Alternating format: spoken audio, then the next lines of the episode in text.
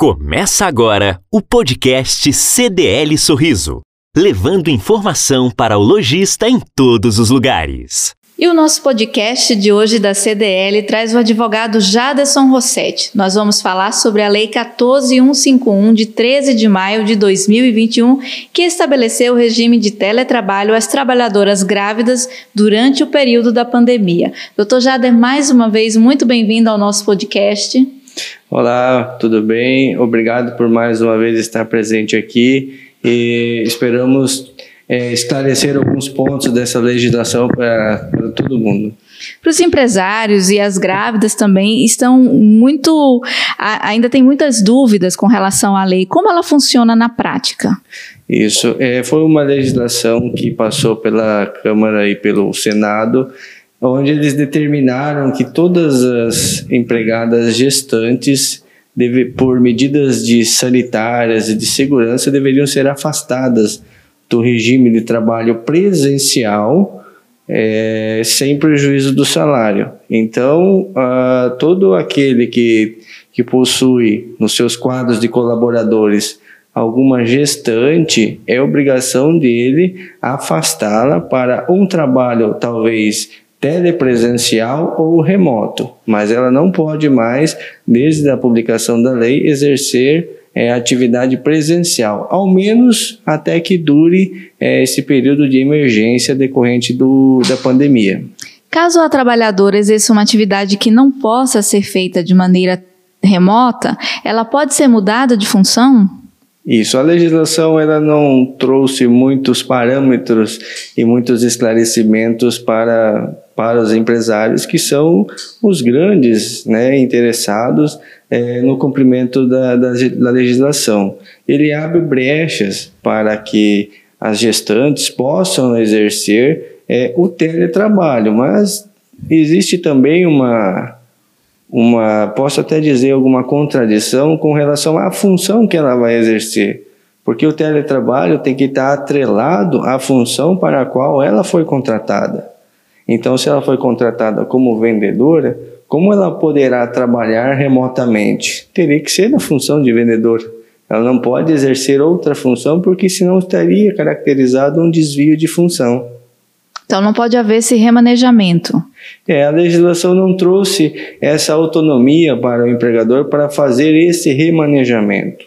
Mas nada impede de que a, tanto o empregador quanto o colaborador façam um aditivo no contrato de trabalho onde possibilite ela, pelo menos nesse período de afastamento, cumprir outras funções, desde que esteja é, fazendo de modo remoto. E com relação ao salário dela, aos benefícios, alguma coisa pode mudar? É, esse afastamento que a legislação impôs, que é uma imposição legal, ela não pode trazer prejuízos quanto à remuneração para a gestante. Então, se ela for remanejada da função, se houver uma função de trabalho remoto, mesmo que ela faça esse, essa atividade em casa, não pode haver prejuízo nos vencimentos no salário dela. Se não houver função para ela desempenhar, mesmo assim, o, o, empregador tem o dever de continuar pagando o salário dela. Isso inclui também vale alimentação, os benefícios que ela receberia se estivesse presencialmente? Isso, a remuneração que a legislação colocou, ela é de um modo genérico, não pode haver nenhum tipo de prejuízo nos vencimentos. E isso causa algum impacto de imediato no comércio, nas relações de trabalho? Com certeza, causa algum, algum impacto é, de maneira positiva para no sentido de, de preservação da saúde da, das gestantes, mas também é negativa com relação ao comércio, porque agora o comércio se sente refém de uma legislação que foi mal elaborada, não trouxe muitas alternativas e não se, não se vê muitas soluções, se não talvez transformar o trabalho presencial em remoto ou talvez um possível afastamento né, por suspensão do contrato de trabalho para ela poder receber um auxílio emergencial. Como funciona a suspensão do contrato de trabalho? É, a suspensão do contrato de trabalho, ela em 2021, ela ainda está, ela ainda está legalmente imposta por uma medida provisória, ainda não foi convertida em lei. Então, a medida provisória tem validade por até 120 dias. Passado esses 120 dias, cai, se não for convertido em lei, cai todo o ordenamento jurídico.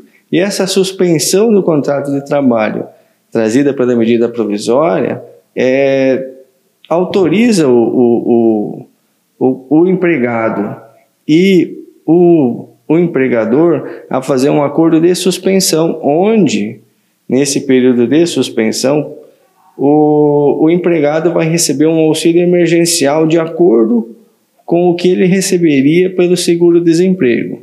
Mas aí surge uma questão: o seguro-desemprego ele possui variáveis e ele possui um teto. Então, se a gestante, no recebimento desse seguro-desemprego, não completar com seus vencimentos, o empregador deve repor essa quantia para ela mensalmente. Se não for proporcional àquilo que ela recebia no trabalho presencial, o empregador ele tem que fazer essa complementação. Exatamente, tem que complementar porque essa lei que trouxe do afastamento obrigatório para as gestantes, ela fala assim que não pode haver prejuízo nenhum para a remuneração da, da, gestante. Mas aí a gente tem um problema. A medida provisória que instituiu a suspensão do trabalho, ela tem eficácia até agosto, caso ela não seja renovada, não seja convertida em lei. Isso. E aí esse empregado ele opta por fazer a suspensão do contrato de trabalho. Isso. Faz. Só que essa suspensão vai durar mais do que o período de agosto, vai passar para outros meses. Como é que fica a situação? Ela vai, esse período de suspensão vai durar até a vigência da medida provisória. Se a medida provisória não for convertida em lei, no último dia vai cessar e a partir do dia seguinte o empregador vai ter que é, pagar o salário integral para a gestante. Contabilmente falando, isso traz a, alguma instabilidade? Traz, traz uma certa instabilidade na forma contábil, porque a, a, as empresas elas vão ter, o, o, vão ter que suprir essa atividade que é feita presencial, talvez contratando uma outra pessoa e vai tendo essa despesa, por assim dizer, com essa gestante que vai ficar lá que talvez não consiga remanejar ela por um trabalho remoto. Então, assim, acaba adicionando um encargo para os empresários. Essa lei ainda tem algumas lacunas que precisam ser debatidas, preenchidas juridicamente. Como isso pode ser sanado? Só por meio de outra lei, alguma lei complementar. Enquanto isso não ocorrer, essas lacunas que a gente mencionou, elas só vão ser resolvidas no Poder Judiciário. Então, se nós temos uma controvérsia entre um possível direito do, da gestante e talvez um possível dever do empregado, isso, aliás, do empregador, isso vai ter que ser resolvido, vai desaguar na seara trabalhista. Essa lei ela vale para desde o momento que a mulher toma ciência que ela está grávida? Exatamente. A partir do momento da ciência, a gestante deve ser afastada. E eu, empresário, eu estou com um problema, eu não entendo a lei, está cheia de lacunas que não comportam o meu caso prático. Como eu devo proceder?